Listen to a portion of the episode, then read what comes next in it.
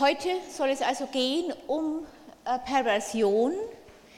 Äh, ich möchte gerne das diesmal und wenn keine anderen Wünsche von Ihnen kommen, äh, auch das nächste Mal dann noch fortführen. Wir haben einige Dias vorgesehen, müssen wir mal gucken, wann die funktionieren. Ich fange einfach zunächst mal an. Ich fange an mit der Frage, was äh, eine Perversion eigentlich ist.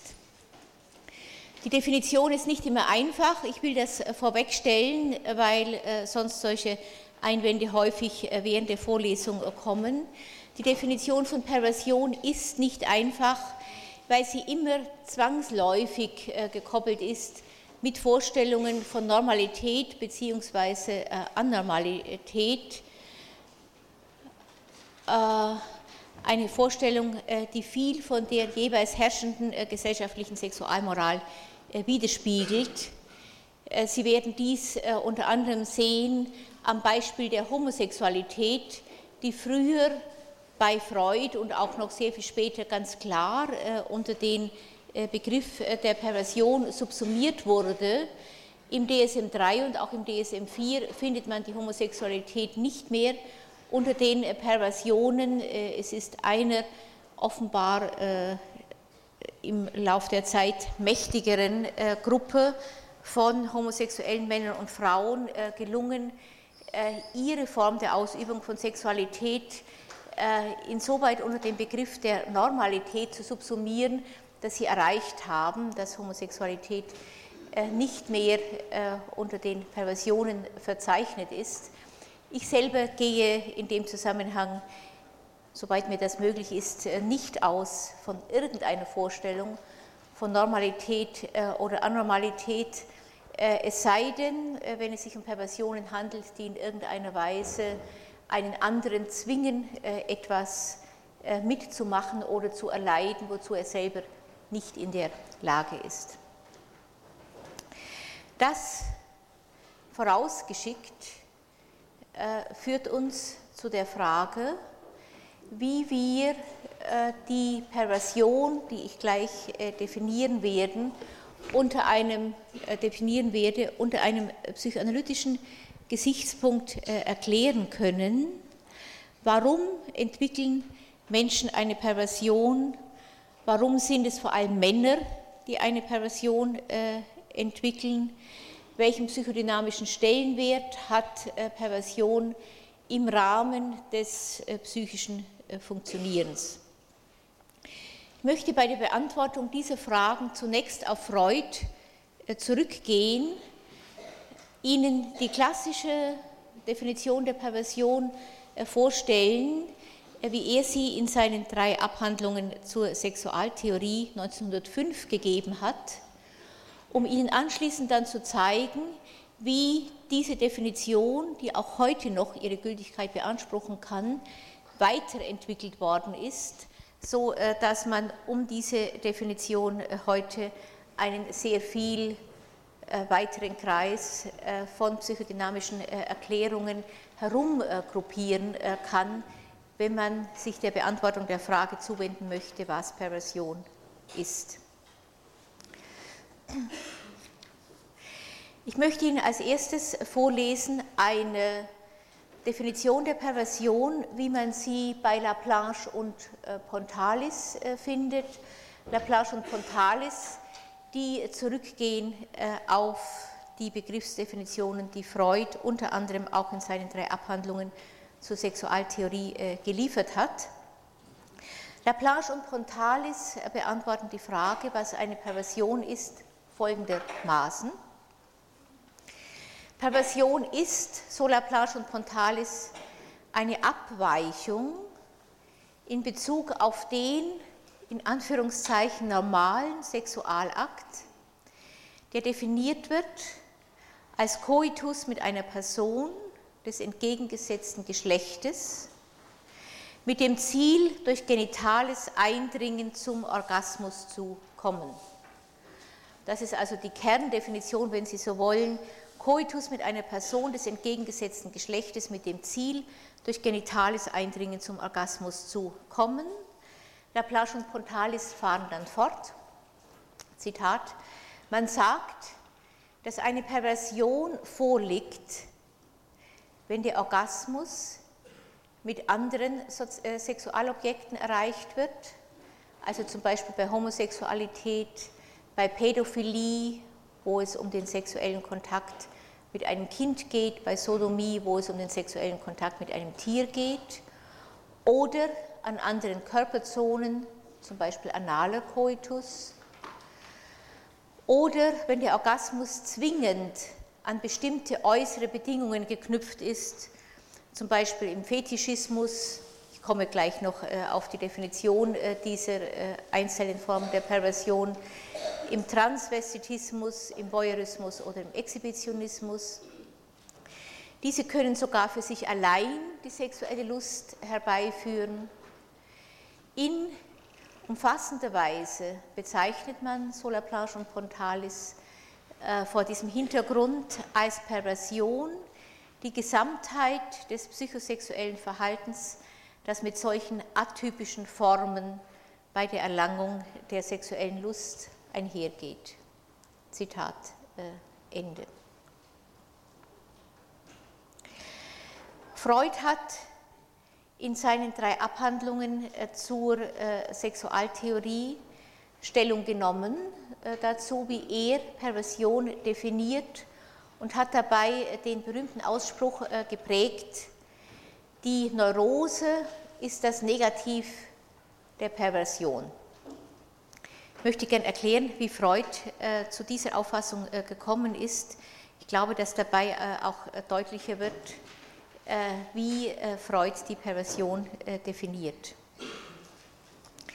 Freud geht davon aus, dass es sich bei der Perversion um einen intensiven Reizhunger handelt, der dazu führt, dass Triebe sich äh, auf verschiedene Ziele äh, richten, wobei auch die Ekelschranke äh, überwunden wird.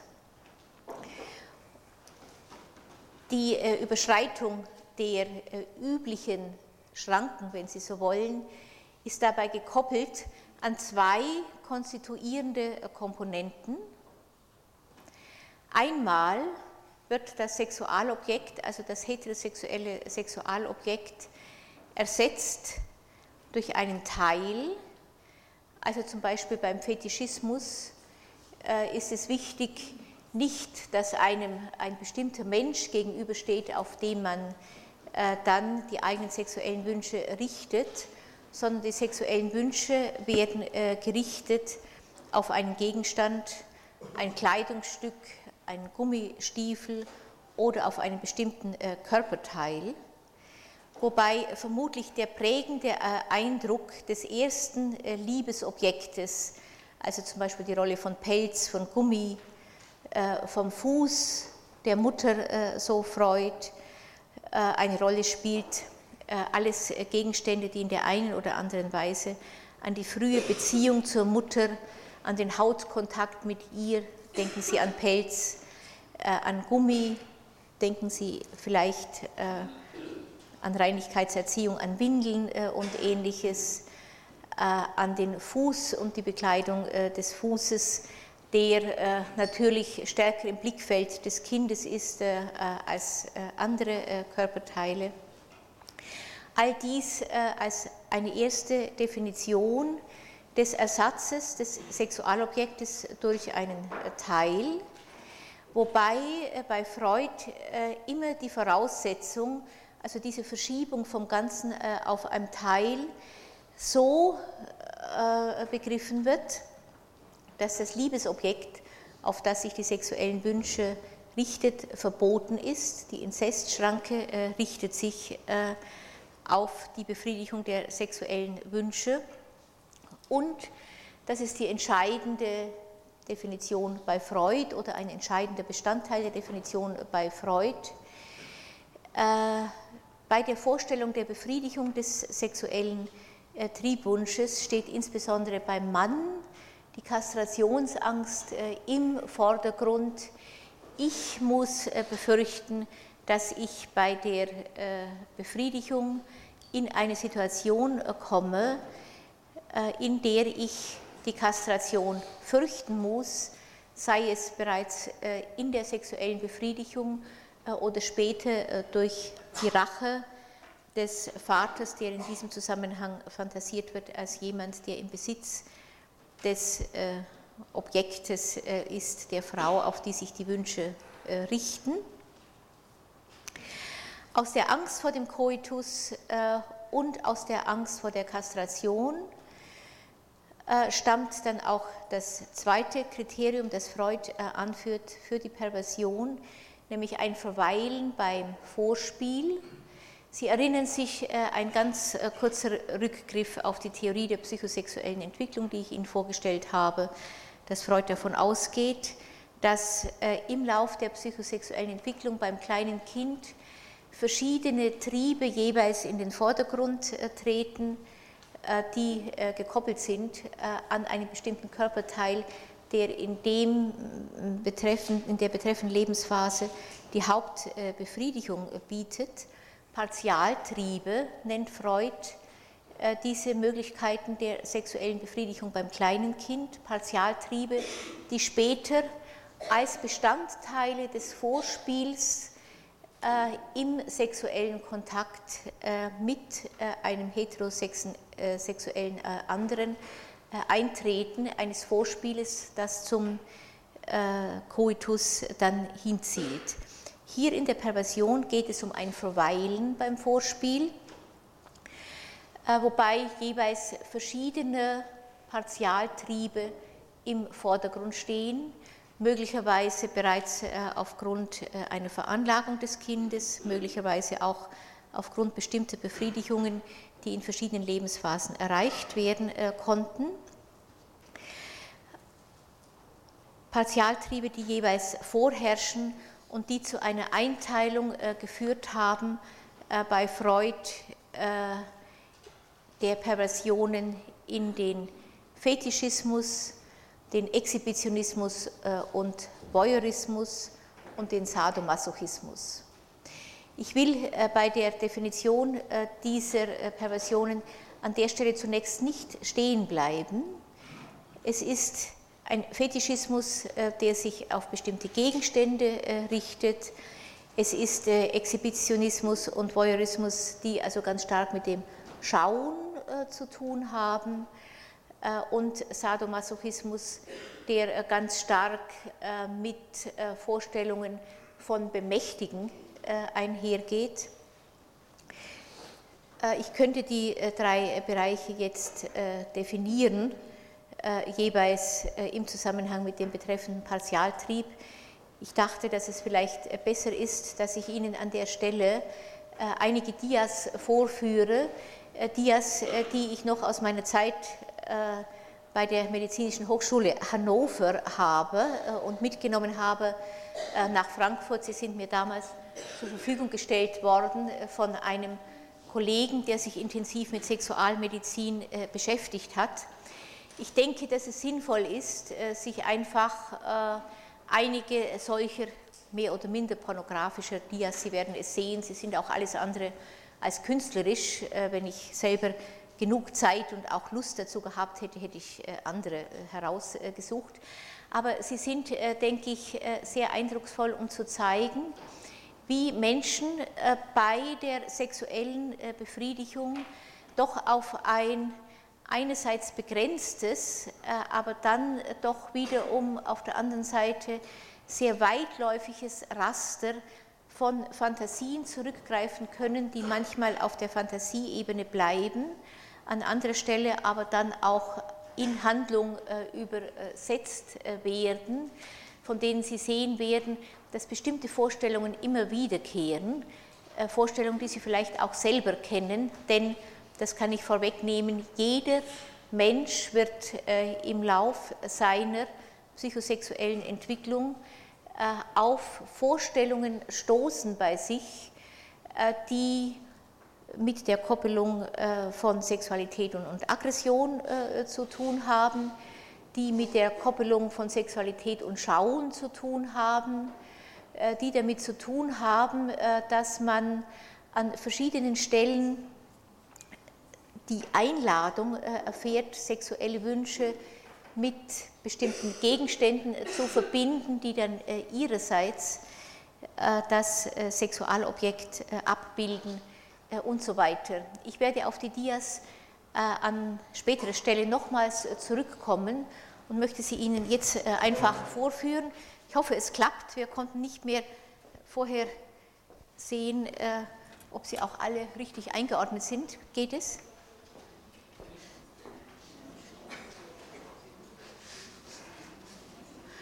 Jetzt müssen Sie es halt im Nachhinein noch hindekorieren. Geordnet sind Sie, dann müssen Sie nur schauen, dass man sie. Hier so, das kann ich ausmachen. Ja, es ist trotzdem noch nicht scharf.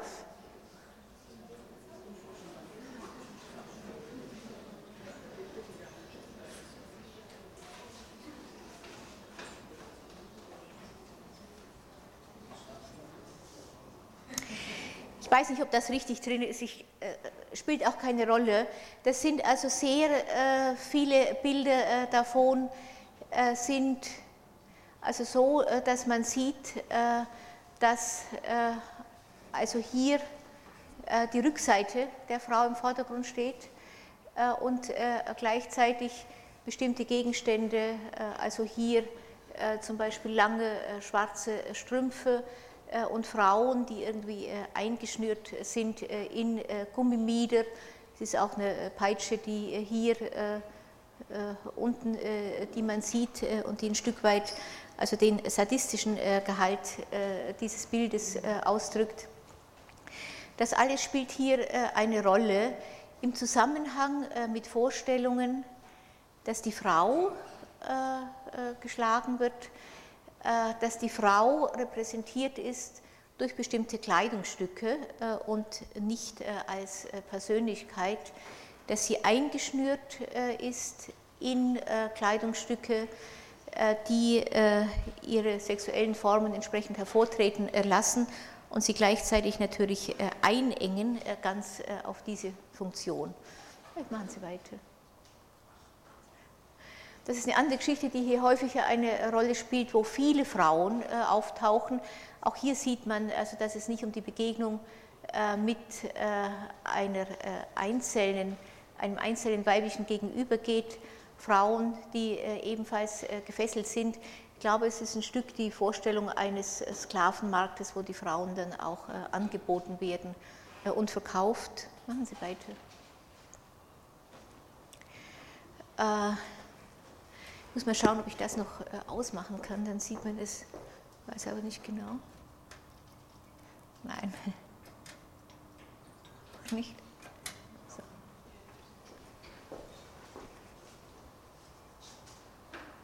Das ist hier, Sie können es ein bisschen schneller durchlaufen lassen. Also es sind fast immer Frauen, äh, die äh, gefesselt sind in der einen oder anderen Art und Weise, wobei es sich um Männerfantasien handelt, selbstverständlich.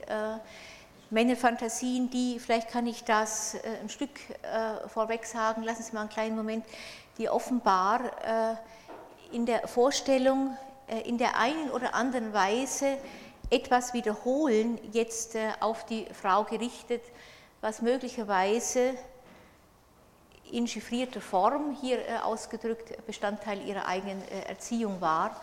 Man sieht das jetzt hier nicht. Das ist nun eine Frau, äh, die ihrerseits in einer beherrschenden äh, Position ist äh, und in der Fantasie des Mannes einem Mann gegenübertritt, der sich ihr umgekehrt entsprechend unterordnet. Machen Sie weiter.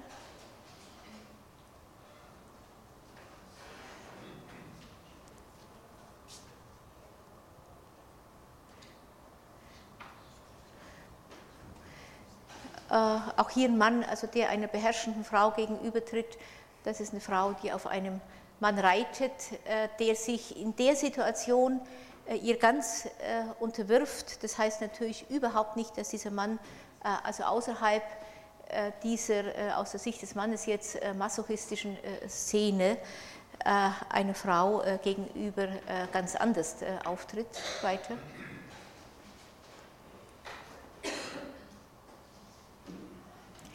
Das ist aus der Fantasie des Mannes eine sadomasochistische Szene, in der zwei Frauen eine Rolle spielen.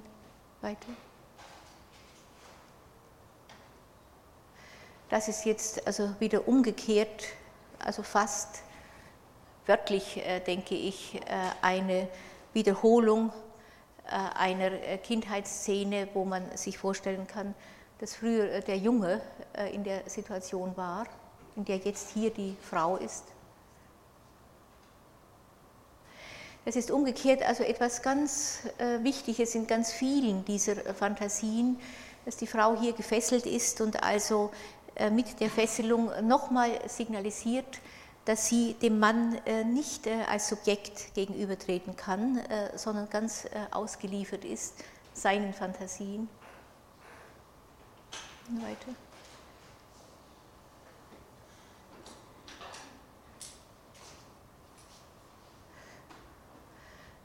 Das ist eine etwas absurde Vorstellung einer gefesselten Frau ihrerseits machen wir die Sachen einfach noch zu Ende. Äh, ich denke, dass es jetzt äh, immer wiederkehrt.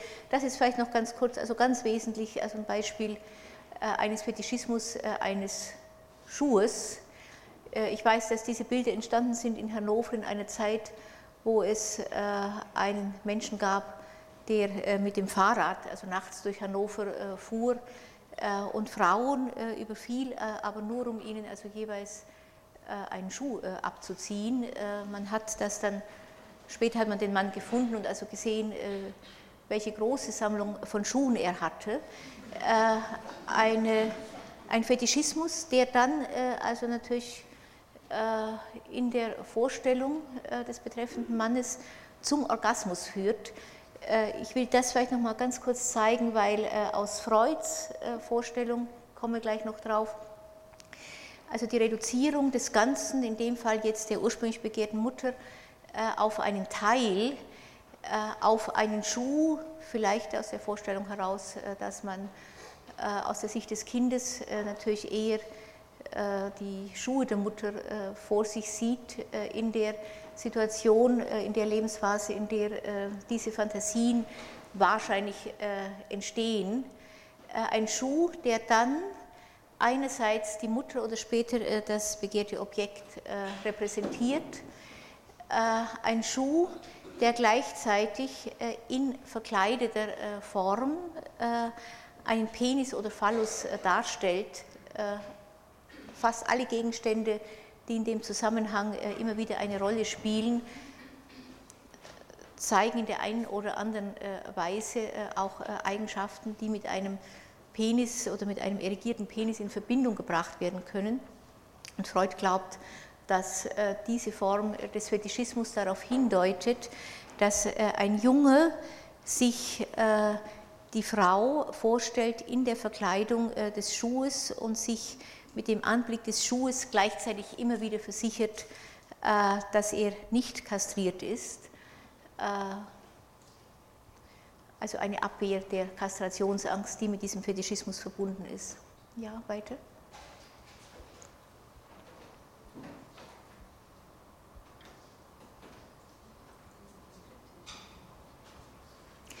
Ich habe die Bilder lange nicht mehr angeguckt und muss also bei Einzelnen selber noch schauen, äh, was sie im Einzelnen darstellen.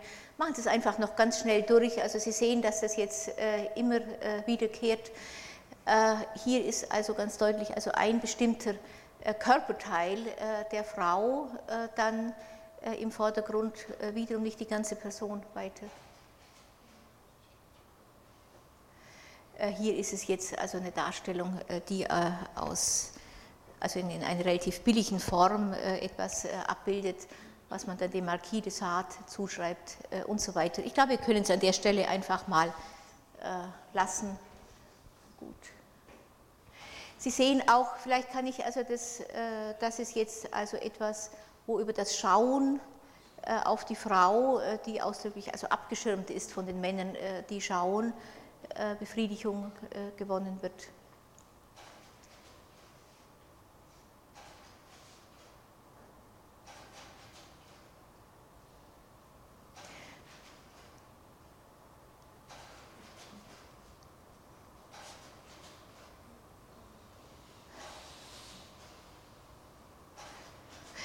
Uns mal, äh, machen Sie ein bisschen weiter. Ich möchte an einer dieser Geschichten vielleicht noch kurz etwas erklären. Machen wir noch weiter, ich weiß nicht, was noch kommt. Ich habe es, das ist das Letzte. Äh, gut, aber Sie haben gesehen, dass man äh, bei all diesen Bildern, ich will äh, einige davon vielleicht heute äh, noch mal zeigen, in einem äh, ganz anderen Zusammenhang, dass auch da, immer schaue ich das Richtige wiederfinde, ich hoffe, ja, dass es äh, auch da, wo die Frau hier alleine abgebildet ist, immer um die Vorstellung einer Beziehung geht.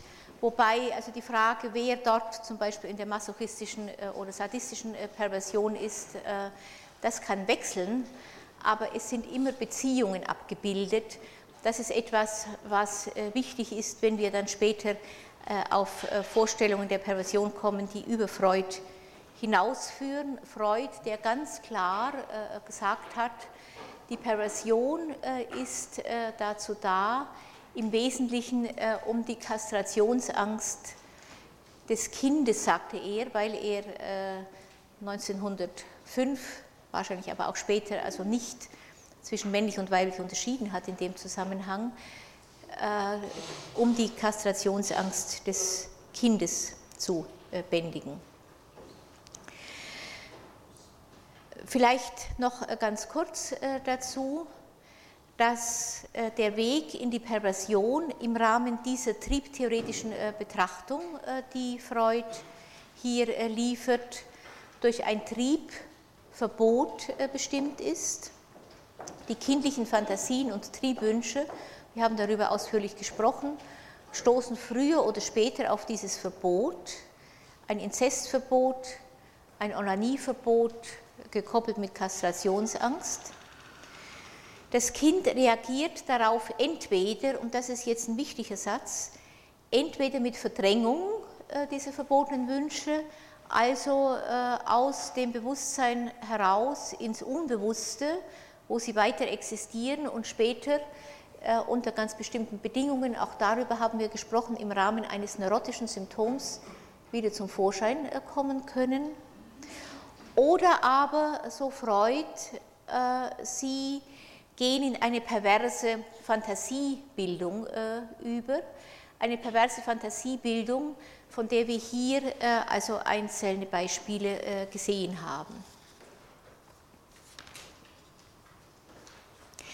Diese perverse Fantasiebildung ist, wenn man so will, eine kreative Ich-Leistung, genauso äh, wie das Verdrängen verpönter Triebwünsche, nämlich ein Versuch, trotz des Triebverbots doch noch zu einer Befriedigung zu gelangen.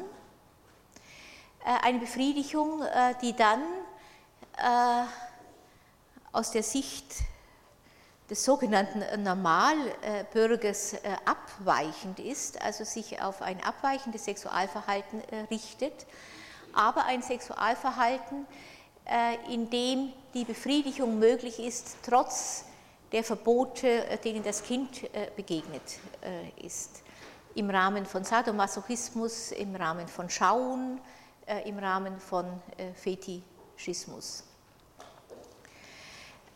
Aus dieser Sicht wird dann verständlich, hoffe ich, warum Freud diesen Satz gesagt hat, den ich schon zitiert habe, die Neurose ist das Negativ der Perversion in der Neurose wird der verpönte Impuls verdrängt, wenn er im Zuge einer bestimmten Konfliktsituation später wieder an die Oberfläche äh, kommt, dann in Form eines neurotischen Symptoms, das einen spezifischen Kompromiss zwischen Impuls und Abwehr darstellt und Leidensdruck erzeugt. An neurotischen Symptomen leidet man, darüber haben wir viel äh, gehört. Perverse Fantasien erzeugen Lust. Das ist also der wichtigste äh, Unterschied. Bei perversen Fantasien entsteht eine feste Koppelung zwischen bestimmten Fantasieinhalten und sexueller Lust. Diese Fantasien, die nach der Logik des Primärprozesses konstruiert sind, enthalten, so Freud zunächst, die ursprüngliche verpönte Vorstellung, also hier jetzt die verbotene sexuelle Befriedigung äh, mit äh, einem ödipalen äh, Objekt. äh, enthalten diese Vorstellungen aber ebenfalls nur mehr in chiffrierter Form. Unverhüllt erhalten geblieben ist jedoch der Lustanteil des Komplexes. Das heißt, die Lust wird gelebt, wenn auch abgekoppelt von ihrem ursprünglichen Triebziel äh, oder Triebobjekt. Sehr viele Onanie-Fantasien sind nach diesem Muster äh, konstruiert. Vielleicht lassen wir das äh, an dieser Stelle äh, einmal äh, in der Hoffnung, dass Sie, wenn ich Ihnen äh, im Laufe der Zeit dann einige Beispiele noch äh, vorführe, dass deutlicher wird, was diese chiffrierte Form, von der ich hier gesprochen habe, der Triebbefriedigung äh, wie man diese chiffrierte Form äh, verstehen kann. Also hier jetzt vielleicht nur äh, eine kurze Bemerkung dazu. Hier zum Beispiel im Zusammenhang mit Sadomasochismus. Sadomasochismus ist ganz gleich, auf welcher Stelle der Mann oder vielleicht auch die Frau jetzt in dieser sadomasochistischen Szene jeweils steht.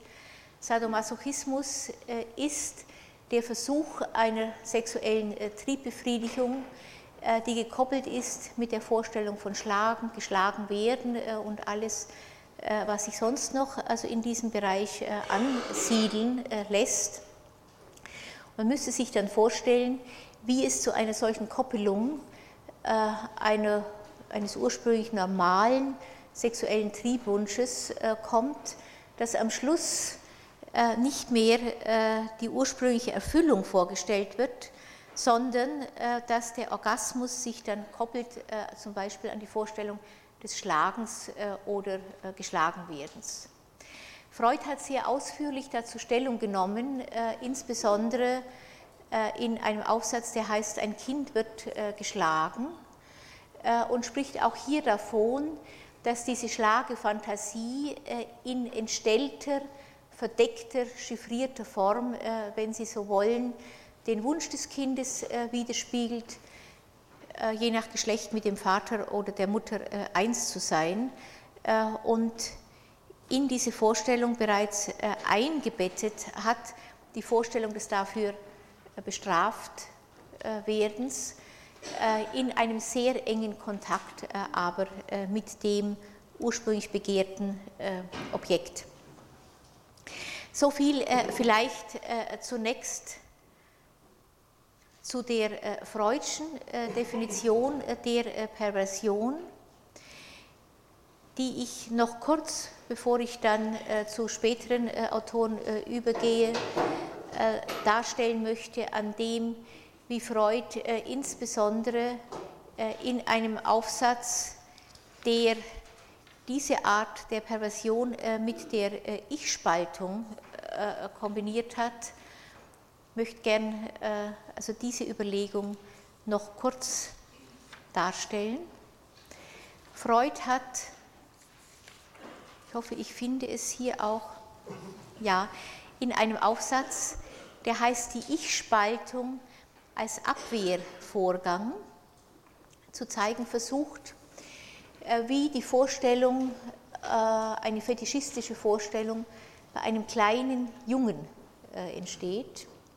Er schildert dort, wie das Onanieverbot bei diesem kleinen Jungen eine massive Kastrationsangst äh, erweckt hat, ohne dass äh, aber dadurch der sexuelle Triebwunsch eine Abschwächung erfährt.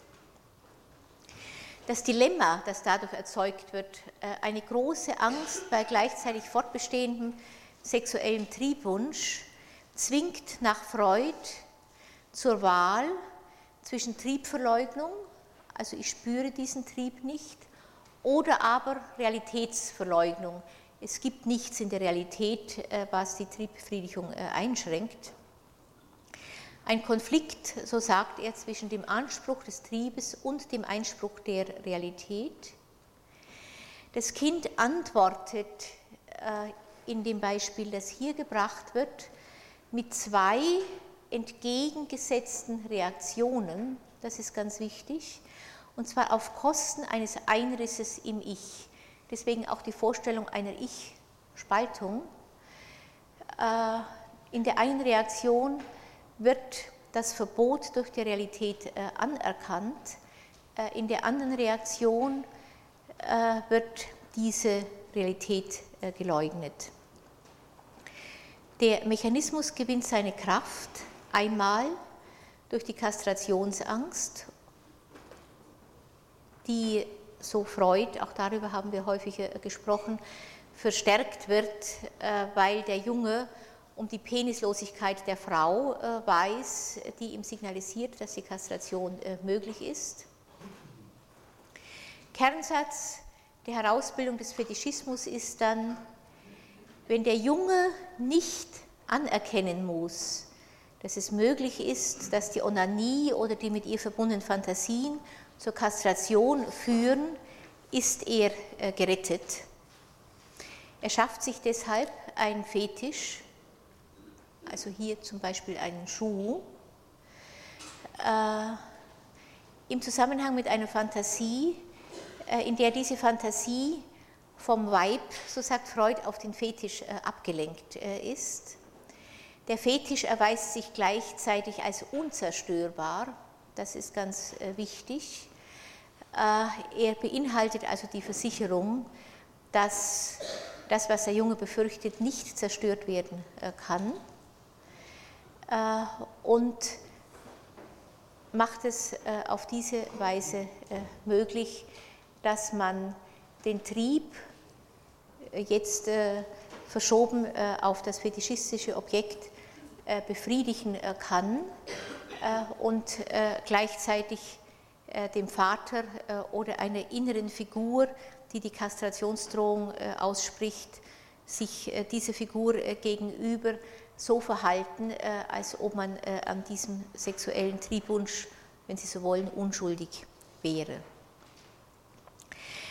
Ich habe das hier nochmal eingefügt, diese Freudsche Betrachtung, der Ich-Spaltung, die äh, im Zusammenhang äh, mit der Perversion verbunden äh, ist, eine Vorstellung, die er später entwickelt hat, sehr viel später als die ursprüngliche Einführung der Perversion in den drei Abhandlungen zur Sexualtheorie, weil diese Ich-Spaltung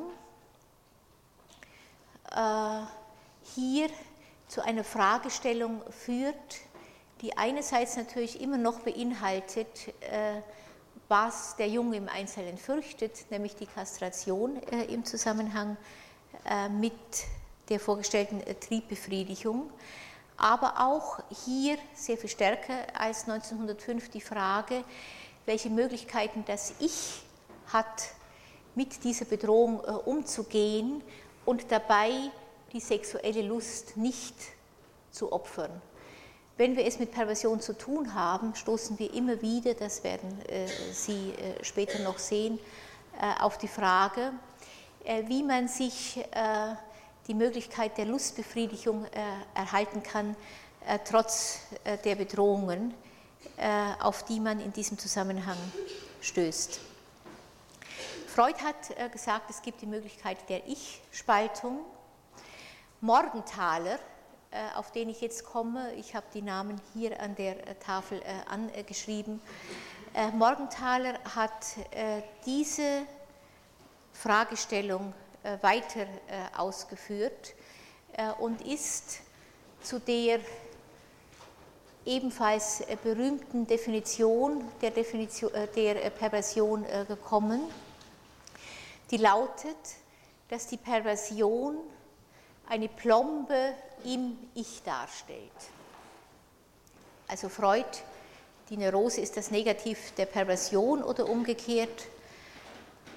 Äh, Morgenthaler erweitert äh, diese Vorstellung, indem er sagt, die Perversion äh, ist eine Plombe im äh, Ich.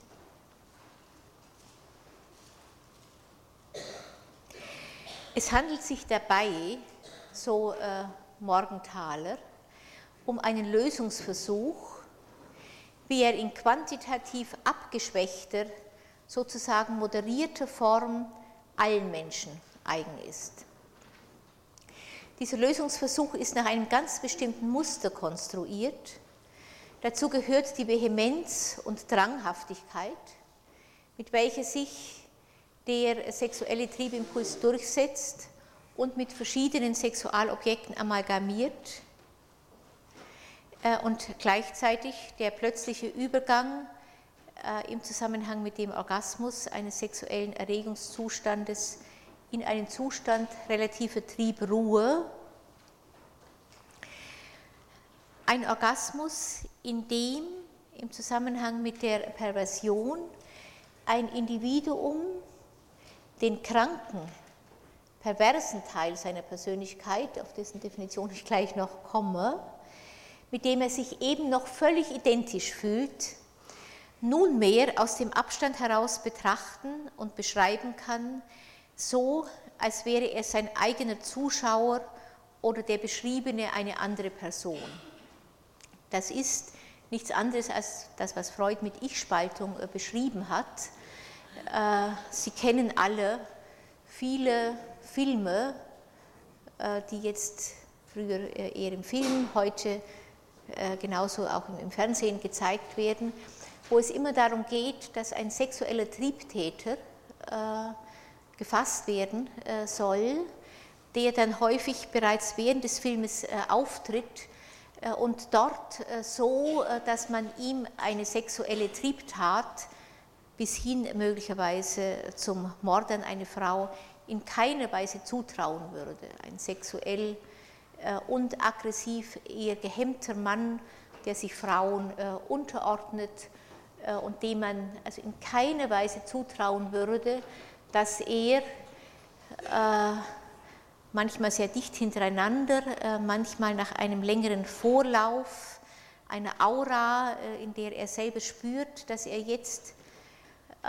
anfängt, anders zu reagieren aus einem anderen Teil seiner Persönlichkeit heraus, in der es ihm ganz selbstverständlich erscheint, diese Triebtat äh, zu begehen, die er später dann noch beschreiben kann. Er weiß noch, dass er sie begangen hat, aber er hat äh, keinen gefühlshaften Kontakt mehr dazu.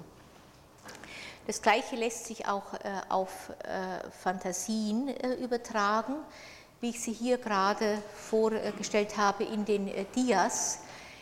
In der Onanie-Fantasie fantasieren, wie ich glaube, fast alle Menschen sexuelle äh, Situationen, äh, die dann zwangsläufig zum Orgasmus führen. Jeder Mensch weiß relativ genau, was er sich vorstellen muss, äh, damit er in der Fantasie zum Orgasmus kommt. Das sind Fantasien, die sehr häufig völlig abgekoppelt sind von dem, wie ein Mensch sonst lebt, wie ein Mensch sonst eine Beziehung auch zu dem Partner aufnimmt, mit dem er den sexuellen Akt durchführt. Äh, Fantasien, die ein Stück weit darauf hindeuten, dass äh, im Zusammenhang äh, mit Sexualität und mit der Befriedigung des sexuellen Triebwunsches offenbar etwas angestoßen ist, was im Rahmen der, also sehr häufig der Onanie-Fantasie untergebracht wird und dort sozusagen eingekapselt, damit es den übrigen Teil der Persönlichkeit äh, eines Menschen nicht berührt. Deswegen die Vorstellung Morgenthalers, dass es sich um eine Plombe äh, im äh, Ich handelt.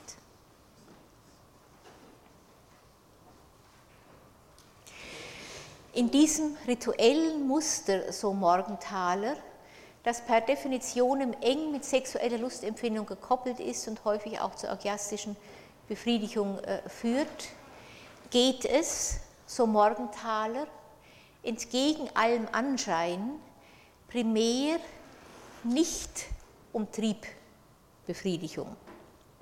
Ich zitiere, es zeigt sich nämlich, dass die Triebbefriedigungen, äh, die natürlich hier überhaupt nicht in Abrede gestellt werden sollen, dass die Triebbefriedigungen, die die Perversen in ihren absonderlichen Ritualen und Einrichtungen suchen, zwar regressive Ausformungen eines Strebens nach Lustgewinn und Befriedigung darstellen, dass aber die Triebbefriedigung selbst einem Funktionswandel unterliegt. Ich zitiere weiter. In der tiefen Exploration und erst recht in einer längeren Psychoanalyse zeigt sich für Morgenthaler regelhaft, dass die außerordentliche Hartnäckigkeit, mit der die Perversion ihre scheinbar sexuellen Triebziele verfolgt, latent dem Zweck dient, desexualisierte, also normale, nicht mit sexueller Triebbefriedigung verbundene Objektbeziehungen des Individuums zu schützen, die scharf vom perversen Syndrom getrennt bleiben und gegen es abgeschirmt werden. Mit dem sozusagen nicht perversen Teil seiner Persönlichkeit lebt ein solcher Mensch alle seine wichtigen Beziehungen. Hier hat er auch seine zärtlichen Gefühle untergebracht, ebenso wie seine Idealbildungen und Ambitionen innerhalb des sozialen Rahmens, in dem er lebt und an den er sich angepasst hat. Das Selbstwertgefühl, das Identitätsgefühl, insbesondere auch die Geschlechtsidentität, sind unlösbar mit diesem Teil der Persönlichkeit verbunden, das sich wie abgelöst vom perversen Anteil der Persönlichkeit entwickelt hat. Wenn man den Patienten fragen würde, wer er ist, würde er sich so definieren, äh, also von der desexualisierten äh, Seite her, das bin ich, würde er auf Nachfrage antworten. Zwar gibt es, was der Patient weiß, aber in einem solchen Moment nicht fühlt, noch einen anderen Teil in ihm, der in bestimmten, meist klar ausgegrenzten Situationen in Fantasien und Handlungen sichtbar wird, denen er außerhalb dieser Situation seine Zustimmung versagen würde. Aber dieser Teil bleibt ihm im tiefsten fremd, er ist nicht vereinbar mit seinem Selbstbild und seinen Wert- und Normvorstellungen, trotzdem existiert er. Man kann das äh, sehr deutlich sehen, wenn man äh, also im Rahmen der psychoanalytischen Sprechstunde zum Beispiel Patienten exploriert äh, und in diesem Zusammenhang dann auch nach den Onanie-Fantasien fragt. Ich selber habe immer das Gefühl gehabt, dass ich mit dieser Frage in einen intimen Raum eingedrungen bin, den der Patient nicht freiwillig öffnen würde, so als ob man zumindest im Erstkontakt hier eine Schranke überspringen würde.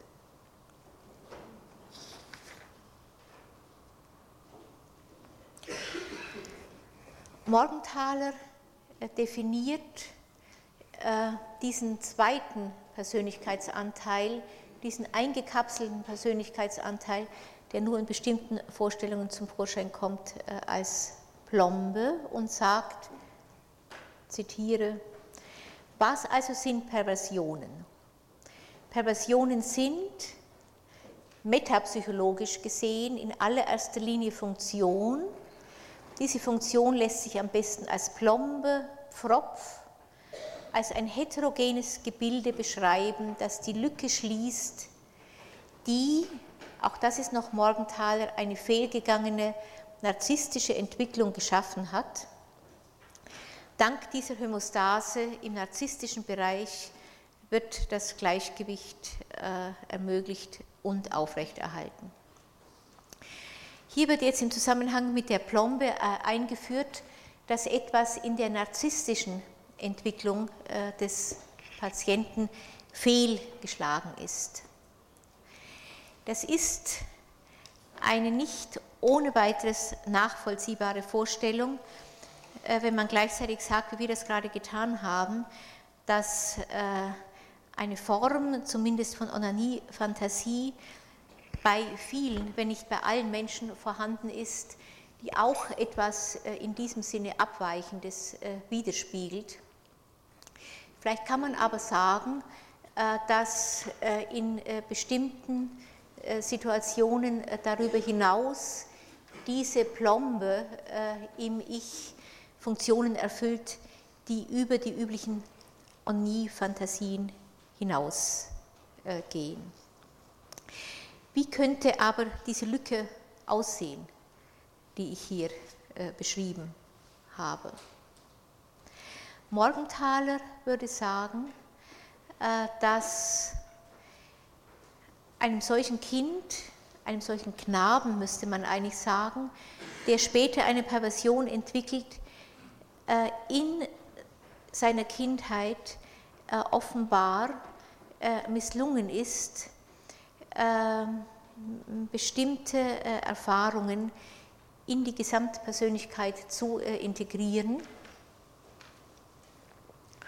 Erfahrungen, die von der Mutter, möglicherweise später auch von anderen Objekten, nicht entsprechend gespiegelt worden sind. Das Selbst, so Morgenthaler, rundet sich nicht ab. Es bleibt eine Lücke weil es sich so verhält, ist auch die Metapher einer Plombe, eines Pfropfes, also einer Verbindungs- oder Überbrückungsstruktur geeignet, um zu verstehen, was es mit der Funktion einer Plombe auf sich hat. Diese Plombe schließt eine Lücke, die durch ein Trauma, das heißt durch das, heißt durch das Erleiden von Schmerz, Leid und Demütigung entstand und weiter klafft, bis sie sich schließlich mit der Wut auffüllt, die mit dem Trauma verbunden war. Jetzt wird vielleicht ein Stück deutlicher, was wir äh, an den Dias hier schon äh, gesehen haben. Äh, es ist nicht so, dass in der Perversion nur Traumen der Kindheit sozusagen abgekapselt werden, also zum Beispiel eine nicht spiegelnde Mutter oder ein Vater, der geschlagen hat oder was auch immer, sondern was äh, eingebettet ist in die Perversion, äh, ist zusammen mit dem erfahrenen äh, Trauma die massive Wut des Kindes über diese traumatische Erfahrung. Weil ich nicht weiß, ob wir das nächste Mal darauf noch zu sprechen kommen, will ich hier nur einfügen, dass diese traumatische Erfahrung durchaus auch äh, später noch eintreten kann, äh, in einer Zeit, äh, in der es darum geht, die sexuelle Entwicklung des Kindes zumindest nicht zu unterbrechen durch Verbote der Eltern. Money, ein weiterer Autor, den man hier einführen müsste, nennt dafür das fünfte bis achte Lebensjahr massive Verbote, die äh, an äh, dieser Stelle die Spiele der Kinder, äh, in denen äh, Kinder ihre sexuellen äh, Möglichkeiten Stück für Stück äh, erkunden wollen, unterbrechen und mit Verboten belegen. Solche Verbote führen äh, einmal, so Money, zur Entwicklung von Perversionen. Perversionen, die aber gleichzeitig die massive Wut des Kindes äh, in sich aufnehmen äh, über einen Reifungsschritt, der ihm auf diese Weise vermehrt wird. Die Plombe hat also den Sinn, dass die übrige Persönlichkeit des Kindes und damit auch seine sozialen Beziehungen vor Schmerz abgeschirmt, abgeschirmt werden, insbesondere aber vor einer, wenn Sie so wollen, narzisstischen Wut, die viel zu destruktiv wäre, als dass sie mit den sozial tragenden Bezügen des Patienten in Berührung kommen dürfte. Aus diesem Grunde sind Menschen mit einer ausgeprägteren Perversion in aller Regel gut angepasste, aggressionsgehemmte äh, Leute, das verwundert nicht, denn es sind gleichzeitig Menschen, denen das Ausleben der Aggression in der Kindheit verboten wurde oder die selber spüren, dass das, äh, die Aggression auf einer so archaischen Ebene sich abspielte, dass sie sich äh, selber dieses äh, Ausleben verbieten äh, mussten. Später sind sie dann um eine wichtige Dimension verarmt. Die in der Plombe gebundene Sexualisierte Aggression umgekehrt ist sozial nicht tolerabel. Alles, was Sie hier gesehen haben, sind also keine sozial akzeptierten Handlungen. Sie schaffen sich deshalb lediglich kurzfristig und vehement in der perversen Fantasie oder Handlung Bahn. Danach tritt der ruhige, angepasste Persönlichkeitsteil wieder völlig in den Vordergrund. In dem Zusammenhang bleibt dann auch die Ganzheit der Persönlichkeit gewahrt, wenn auch in einer deutlich äh, segmentierten Form. Es gibt Persönlichkeiten und Situationen, wo diese Plombe auszufranzen droht. Äh, auch das ist wichtig. Ich habe jetzt hier immer ganz instinktiv, wenn ich von Plombe sprach, äh, mit der Handbewegung angezeigt, dass es sich äh, um etwas Eingegrenztes, stabil Eingegrenztes handelt. Was passiert, wenn die Plombe ausfranst, wenn es Lücken gibt in dieser Plombe?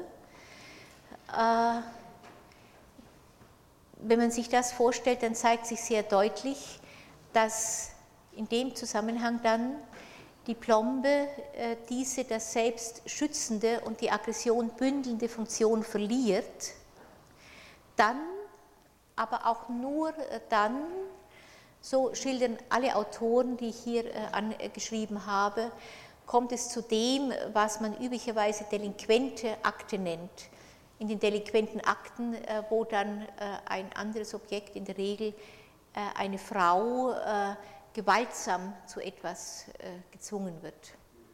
Das bedeutet, dass die perverse Fantasie oder auch Handlung ihre Abwehr- und Schutzfunktion eingebüßt hat. Solche delinquenten Handlungen sind dann aber sehr oft nicht die Folge der sogenannten Perversion, das ist wichtig, sondern eben gerade ihres Zusammenbruchs, indem sie ihre Plombenfunktion verlustig geht und das Ich nun sozusagen mit unneutralisierter Aggression überschwemmt. Schorsch und Becker, äh, die äh, über dieses Ausfranzen der Perversion, äh, wenn Sie so wollen, ausführlich geschrieben haben, schildern in dem Zusammenhang zum Beispiel sadistische Tötungs Handlungen. Ich zitiere. Der Ausgangspunkt in der Psychogenese sadistischer Deviationen sind heftige, oral aggressive und destruktive Impulse als Reaktion auf traumatische Erfahrungen in dieser Entwicklungsphase. Der erste Abwehrschritt besteht in einem frühen narzisstischen Rückzug mit Aufgabe von Objektbesetzung und einem Ausweichen vor Auseinandersetzungen mit älteren Objekten. Der narzisstische Rückzug schützt äh, zwar das Objekt, bietet aber kein Ventil für die Destruktivität. Die durch diese Destruktivität drohende Fragmentierung des Selbst macht einen zweiten Abwehrschritt notwendig, die Abspaltung und Sexualisierung zu der als ich fremd erlebten sadistischen Deviation. Die Sexualität tritt damit in den Dienst der Stabilisierung und Erhaltung des Selbst durch die Deviation, in der die archaischen Konflikte und Impulse thematisiert und gebunden sind, wird das soziale Ich von ihnen entlastet. Es resultiert eine latente Zerrissenheit und Spaltung in die sozial Handelnde und die deviant fantasierende Persönlichkeit. Das ist also noch ganz im Rahmen einer Perversion, sozial handelnd, deviant fantasierend, aus deren Unvereinbarkeit eine permanente Spannung entsteht. Wird die destruktive Dynamik zu intensiv, dann gelingt das Getrennthalten von devianten imaginären Fantasien und sozialer Realität von primärprozesshaften, archaisch-destruktiven und sekundärprozesshaften und realitätsangepassten nicht mehr und es kommt zur delinquenten Interaktion. Die Tötungshandlung ist nicht das Ziel und der intendierte Höhepunkt der devianten Entwicklung, sondern Ausdruck für den Zusammenbruch der Abwehr. Deshalb ist der gängige Ausdruck Lustmord oder die juristische Formulierung einer, wie es dort heißt, Tötung zur Befriedigung des Geschlechtstriebes irreführend. es geht nicht darum, sich eine Steigerung an sexueller Lust und Vergnügen zu verschaffen. Eine solche Tat steht vielmehr am Ende eines langen und verzweifelten Kampfes gegen eine destruktive Dynamik, der sich schließlich nicht mehr eindämmen lässt. Die Tat geschieht im Zustand eines momentanen Zusammenbruchs des Selbst unter dem ständig steigenden Druck narzisstischer Spannungen und dem Ansturm archaischer Impulse. Wenn solche Aktionen mit orgiastischer Befriedigung einhergehen, das ist das Entscheidende dabei, so ist es abwegig, darin ein niederes Motiv zu sehen. Es drückt sich darin lediglich die spezifische Abwehrbemühung, der unbewusste Versuch aus, die Konflikte und Impulse durch Sexualisierung zu kanalisieren und zu entschärfen. Das ist also ein wichtiger weiterer Punkt, auf den ich heute äh, wahrscheinlich nicht mehr äh, eingehen kann, dass diese Perversion äh, bis hin zum Ausfranzen der Perversion in Einzelfällen hin zum Tötungsakt so unabweisbar ist, ist dadurch gerechtfertigt, dass mit den Fantasien, die in dem Zusammenhang äh, entwickelt äh, worden sind, eine sexuelle Triebbefriedigung einhergeht. Eine Triebbefriedigung, äh, in der zumindest im Moment des Orgasmus auch so etwas wie Triumph erlebt wird. Also was üblicherweise in der sexuell, wenn Sie so wollen, perversen Fantasie bereits bewältigt wird, ist immer am Schluss der Fantasie das Erleben äh, des Orgasmus, äh, in der man als Beteiligter oder als Zuschauer der Szenen, die Sie hier äh, gesehen haben, im Orgasmus dann so etwas wie Sieg erlebt. Ich möchte an dieser Stelle vielleicht nur einige Ausschnitte aus der psychotherapeutischen Behandlung äh, eines Mannes mit einer schweren sadomasochistischen Perversion schildern, der schließlich einen Arzt äh, aufgesucht hatte, damals an der medizinischen Hochschule, weil er ganze Tage damit zubrachte, sich selbst auf grausame Weise zu quälen. Er hat bereits lange vorher, jeweils vor einem solchen perversen Akt, die notwendigen Utensilien zusammengesucht um sich dann im Zustand möglichst lange hinausgezogener sexueller Erregung die Haut mit Zigaretten zu verbrennen, sich die Brustwarzen abzubinden, sich, das hat sich dann immer gesteigert, am Schluss auch den Penis mit Säure zu verätzen und so weiter. Der ganze Körper war mit Narben bedeckt, deswegen war es dann auch sehr schwierig für ihn, äh, zum Arzt äh, zu gehen. Er hat sich dann geschämt, diese Narben zu zeigen, hatte aber Angst, äh, dass er seine Perversion eines Tages vielleicht gar nicht mehr unter Kontrolle halten könnte. Dieser Mann hat dann in der Psychoanalyse bei mir äh, unter anderem kurz äh, nach Beginn der Analyse einen Traum geschildert. Einen Traum, der in den Kellergeschossen eines eigentlich ganz gemütlich äh, eingerichteten Hauses spielte. Der Traum fing äh, übrigens äh, an äh, damit, dass äh, das geträumte Ich, also ein Mann, ganz, in ganz engen Kontakt äh, mit einer Frau über einen weiten Platz ging. Äh, ein Kontakt, äh, der äh, signalisierte, dass es zwischen diesen beiden keine Konflikte gab, dass sie äh, irgendwo eins waren. Von dieser Fantasie von Einssein führte der Traum dann wenn Sie so wollen, eine Ebene tiefer zunächst äh, in das Haus äh, hinein. In dem Traum äh, durchschritt das geträumte Ich dann die verschiedenen Räume immer tiefer,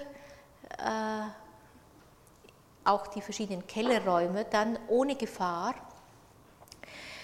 bis es schließlich in einen Raum kam, in dem ein merkwürdiges Summen herrschte sowie von kleinen bösartigen Insekten, die man aber nirgends richtig sehen oder gar zu fassen kriegen konnte. Die waren einfach vorhanden.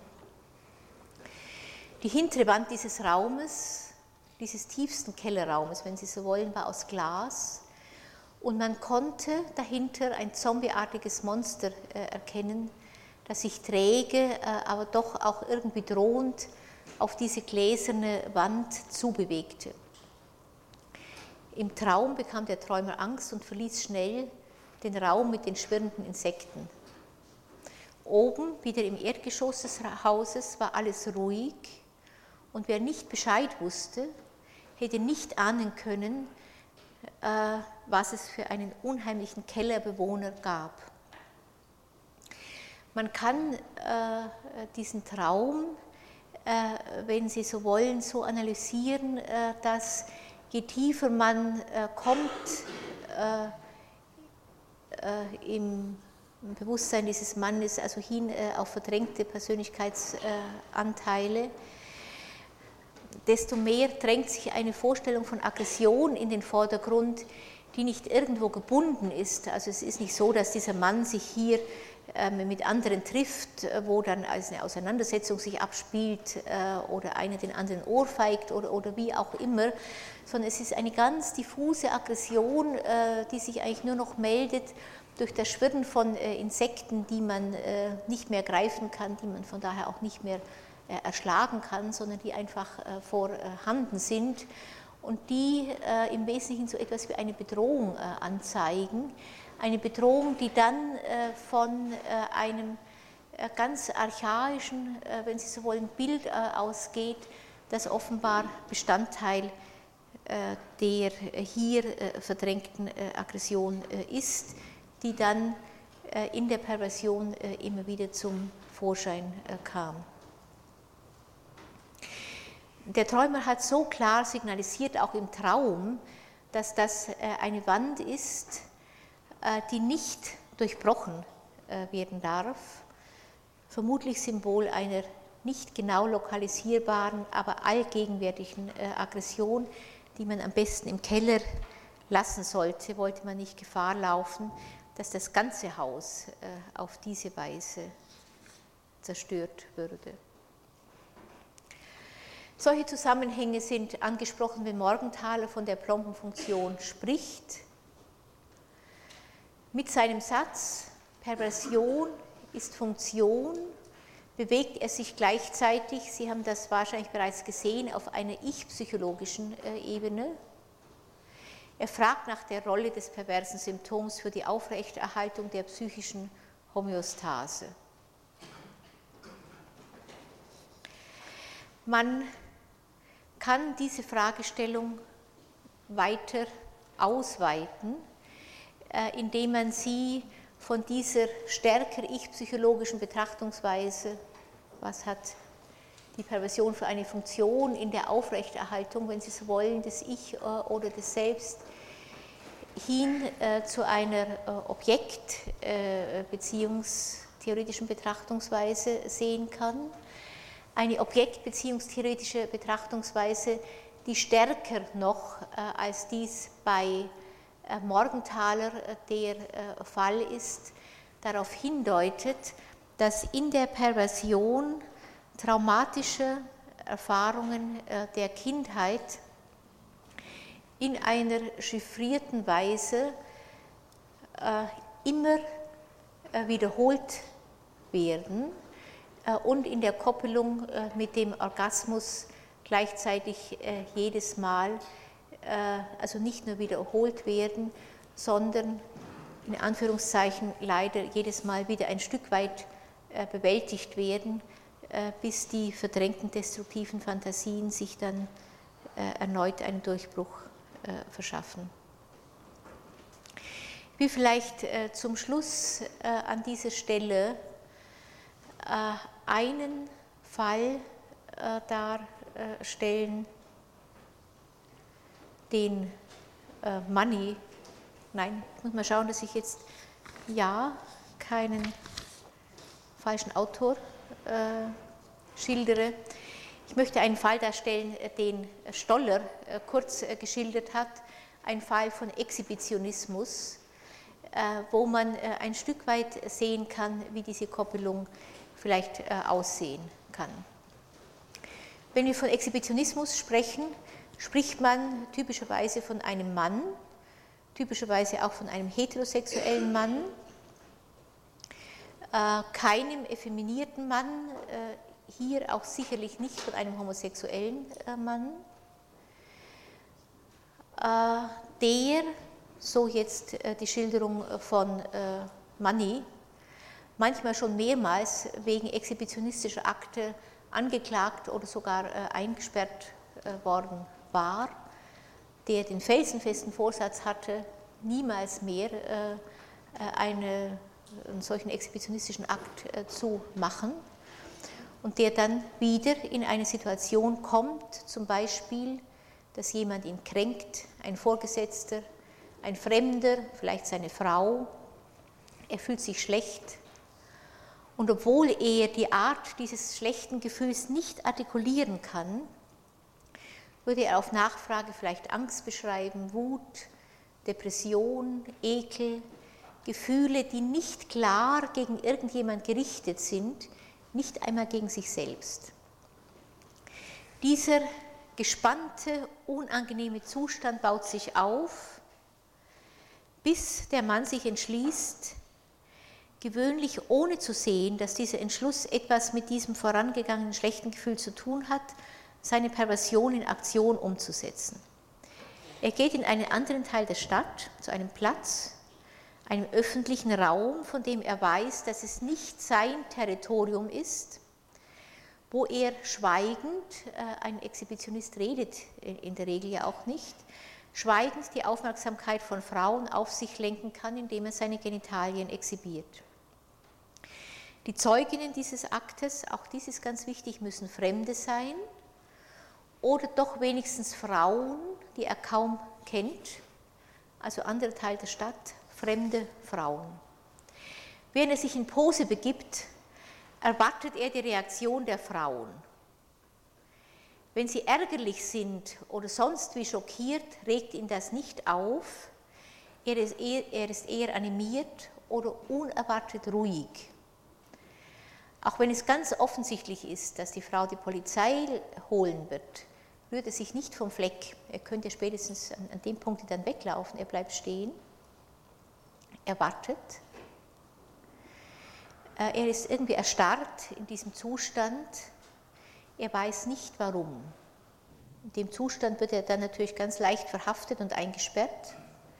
Der Hauptgrund übrigens auch für die hohe Rückfallquote äh, unter Exhibitionisten.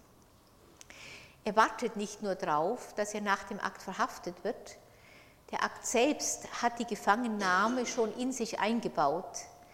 Wenn die fremde Frau schaut, hat er das Gefühl, dass der Blick der Frau bedeutet, dass sie ihn bei etwas Bösem ertappt. Er muss denken können, dass sie dies denkt, dass er etwas Böses tut oder das Verhalten schlägt fehl. Nicht? Also manche Frauen, sehr emanzipierte Frauen, Frauen, die Erfahrung haben auf dem Bereich und die einfach lachen oder sagen, wie schön der Penis ist, dann hat äh, das nicht äh, geklappt, äh, dann ist dieser Akt äh, fehlgelaufen. Wie kann man sich ein solches Verhalten erklären? Erstens, in einen fremden Stadtteil zu gehen und dort vor einer fremden Frau seine Genitalien zu entblößen, ist nicht die Perversion, sondern nur das Vorspiel dazu. Der zweite Teil, der niemals als Teil der erotischen Aktivität erkannt worden war, ist der Schreck der Frau, das folgende Aufheben dann äh, der Polizei und den Herumstehenden, die Verhaftung und die Gerichtsverhandlung mit der Möglichkeit, das Leben des Mannes zu ruinieren. Als rational denkender Therapeut fragt man dann die gleichen Dinge immer wieder, genauso wie der Richter wahrscheinlich schon in der Verhandlung, warum machen Sie das?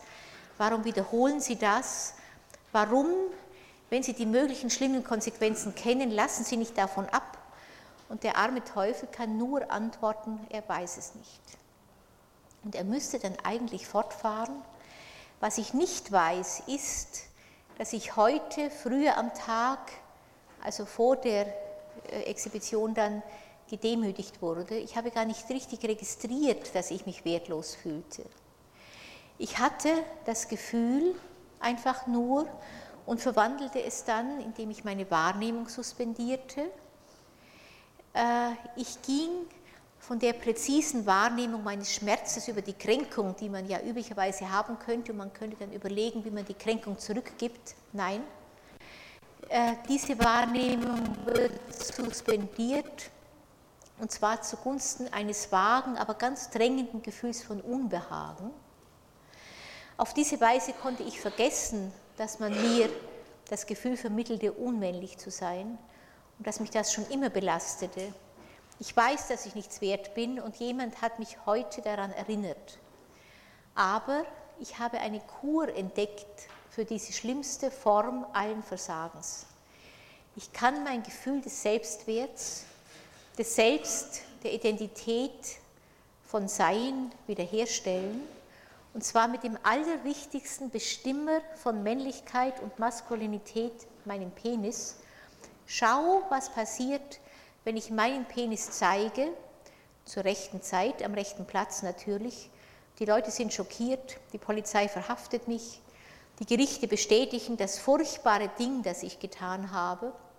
Und der Preis, den ich dafür bezahle, ist mein Ruin.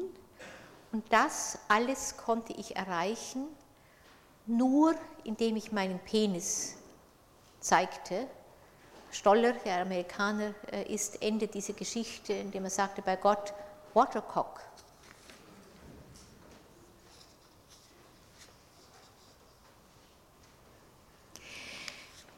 Ich würde vielleicht äh, an dieser Stelle äh, Schluss machen. Vielleicht haben Sie noch äh, die eine oder andere Frage äh, dazu. Äh, Sie können Fragen auch das nächste Mal äh, noch stellen.